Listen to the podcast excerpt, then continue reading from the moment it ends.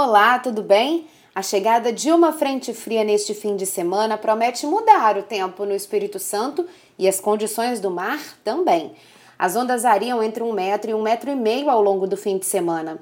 No sábado, a direção varia de leste para nordeste no decorrer do dia e o período de pico fica em torno de 7 segundos. O vento nordeste sopra entre 10 e 17 nós, com rajadas de até 30 nós, ou seja, vai ventar forte no sábado.